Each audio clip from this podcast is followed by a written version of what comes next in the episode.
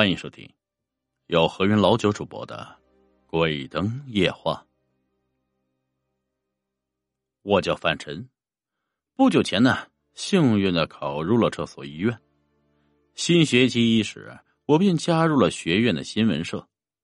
深夜被电脑屏幕照的脸色发青的我，正在网上搜索着各种有意思的新闻信息。滴答，不知道。是哪个应用程序突然在屏幕的右下角弹出了一个小窗口？我点开小窗口的链接，页面上赫然显示出五个血色扭曲的字迹：“灵异档案馆。”灵异档案馆里面有着许多以人命名的文件夹。赖志鹏，我很快就在众多的名字中发现了这个名字，他是我的舍友之一。我好奇的往下滑动滑轮，逐渐显现的照片跟文字让我不寒而栗。那是一具焦黑的尸体，除了焦炭般的皮肤，就是些外翻的血红烂肉。照片底下是一段说明：赖志鹏，二零零一年八月十四日于家中死于天然气泄漏引起的爆炸。二零零一年。那岂不是一年前吗？我嘀咕着转身望向已经熟睡的赖志鹏，难道我每天都跟一个鬼魂生活在一起吗？我嘲笑了一下自己的想法，便把这一切当成了一场恶作剧，抛诸脑后。铃，一大早赖志鹏的手机就响个不停。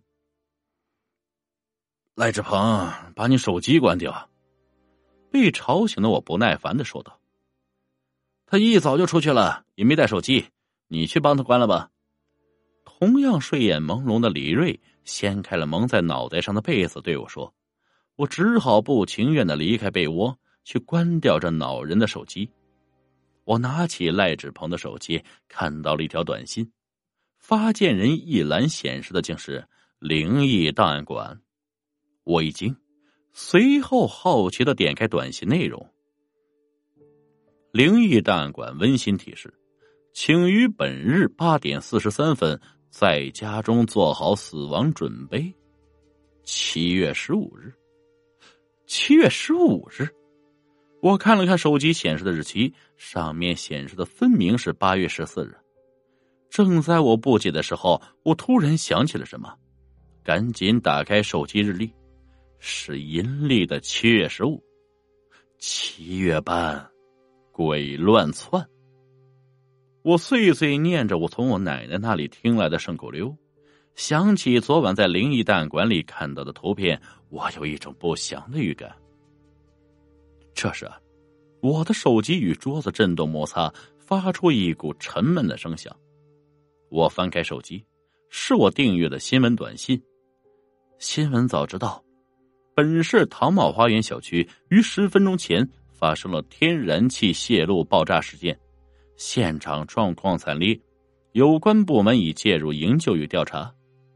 唐茂花园正是赖志鹏的家，十分钟前是八点四十三分，那网站跟短信的预言成真了。我把还在熟睡的李瑞跟邓尚松喊醒，把事情的始末都告诉了他们。我们感到的惊奇，同时还抱有一丝怀疑。于是。我们决定赶往了唐茂花园小区，看看新闻的真假。正当我们在太明湖站转车时，身后传来一位老奶奶的呼救声。她喘着粗气，紧张的连话都说不清楚。她一把拉起李瑞就往湖边跑。这清早的太明湖没有什么人烟，周围一片死寂。老奶奶指着湖中央的一团波纹喊道：“孙子，孙子！”我们马上反应过来。他的孙子落水了，水性最好的李瑞立即脱下了全身衣服，纵身跃入水中，朝水中央的波纹游去。此时啊，李瑞留在岸上的手机突然响了起来。我打开一看，发件人又是灵异档案馆。灵异档案馆温馨提示，请于本日十点五十四分在太明湖做好死亡准备。七月十五日。接着传来老奶奶清晰的声音：“是时候走了。我紧张的一回头，却没发现老奶奶的身影。而李瑞一声呼救后，在湖面上留下了最后一片水花。这是真的，这是真的，我们都被诅咒了，我们必须按他的指令一个接一个的死。受到惊吓的邓尚松看着沉入湖底的李瑞，默默的念叨着：“不是，我们一定有办法阻止他。这是什么狗屁档案馆？我们没有办法阻挡，我们死定了。”邓尚松把他的手机屏幕对着我：“灵异档案馆温馨提示，请于本日十四点三十二分在市体育馆天台做好死亡准备。七月十五日。”我无力的望着邓松的手机短信，想不到还有什么能和他辩解的理由。这条昨晚还被他当成恶作剧的短信，现在却成了他的催命符。这一切都是因灵异档案馆而起。灵异档案馆的背后到底是谁？为什么会选中我们？一团疑问纠结在我的脑子里，始终找不到解答。你先回去，我一定会弄清楚。说完，我便独自一人离开了太平湖。我随意在附近找了一家网吧，再次登录了灵异档案馆。依然是那五个血色扭曲的文字，仿佛一团鬼火，看一眼就让人感到不寒而栗。我在网页上仔细寻找着，发现又多了一些文件夹。李瑞、邓尚松都在其中。我依次点开了文件夹，里面都是些触目惊心的图片和简短的解说。李瑞于太明湖死于溺水，邓尚松于市体育馆死于失足坠楼。叮铃铃，手机突兀的响起，把此刻精神紧绷的我吓了一跳。我接起电话，只听到邓尚松冰冷的告别：“范晨。”我死定了！我不知道我会怎么死去，我受够了等待死亡的恐惧。现在我要自己结束它。我还没来得及说话，电话那头就只剩了嘟嘟的忙音。正当我把手机挂掉时，灵异档案馆又更新出了一个新的文件夹。范晨，没错，正是我的名字。我点开文件夹，范晨。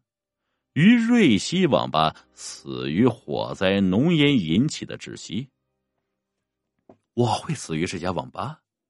不，我会活下去的。我起身，马上往外走，直到安全的走出了网吧的大门。这个诅咒就这样被消除了吗？当我回头望向那个黑暗又深邃的网吧入口的时候，我的手机又一次突兀的响了起来。灵异档案馆温馨提示。请于本日十六点十三分在瑞希网吧做好死亡准备。七月十五日，我不会理会任何人给我安排好的死亡，我要远离这个网吧。将这条该死的短信删除后，我便搭车回了学校。我到达学校时，天已经黑了下来，空荡荡的校舍带着一股刺骨的寒意。当我经过解剖实验室的时候，我发现了一个长相恐怖的人在玻璃窗后面盯着我。他没有头发，皮肤干瘪，头骨轮廓分明。与其说是人，不如说他更像一具干尸。我吓得夺路而逃，他穷追不舍。我每经过一个教室，他都会在玻璃门后面盯着我。铃铃铃。我的手机铃声响彻整个过道，空洞的回音让人头皮发麻。来电人显示的是灵异档案馆，还是找上门来了吗？我接起电话，那头却是一个像客服一样温柔的声音：“范先生，你好，您没有准时在我们指定的地点做好死亡准备。如果您有什么不方便，我们可以帮助您就地死亡。请问您需要死亡服务吗？”不，我不要死，我不要什么狗屁死亡服务！我歇斯底里的对他喊道：“您确定吗？”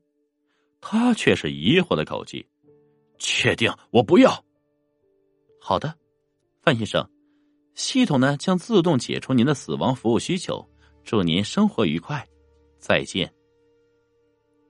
我挂掉电话，回头也没有再看到那具一直在追我的干尸。一切都结束了，我暗自庆幸。我拖着疲惫的身体回到宿舍，打开门后，涌出来的却是一股逼人的寒气。宿舍里已经面目全非，只剩几个银白的冰柜。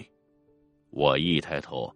赫然看到“太平间五零五”七个字，赖志鹏、李瑞、邓尚松三人惨白的尸体分别躺在三个冰柜中。这是怎么回事啊？不是已经结束了吗？我拿起手机，找出了灵异档案馆的电话，回拨过去：“你们到底想做什么？为什么把我的宿舍变成了停尸房？”请您冷静一下，范先生。他的口气依旧温柔。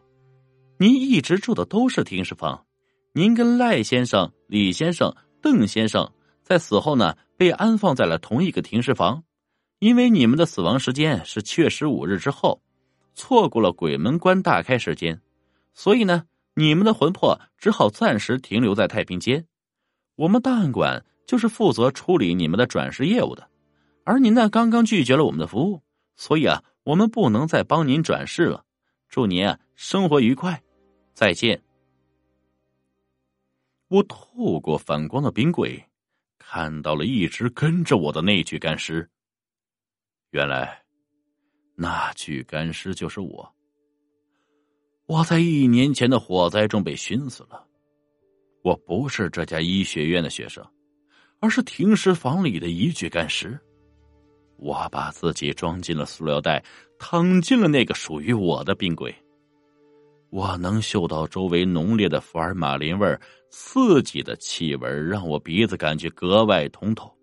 一群白大褂围绕在我身旁，白帽子、白口罩将他们包裹的严严实实，只露出一双双麻木的眼睛。他们拿着精致的手术刀，在我身上随意划动，掏出我的肝脏，截去我的四肢。然而，我却动弹不得。也发不出任何声音。我被做成了标本，日夜站立在实验室里，看着另外几个福尔马林玻璃罐里装着我的心脏、我的肝、我的肺。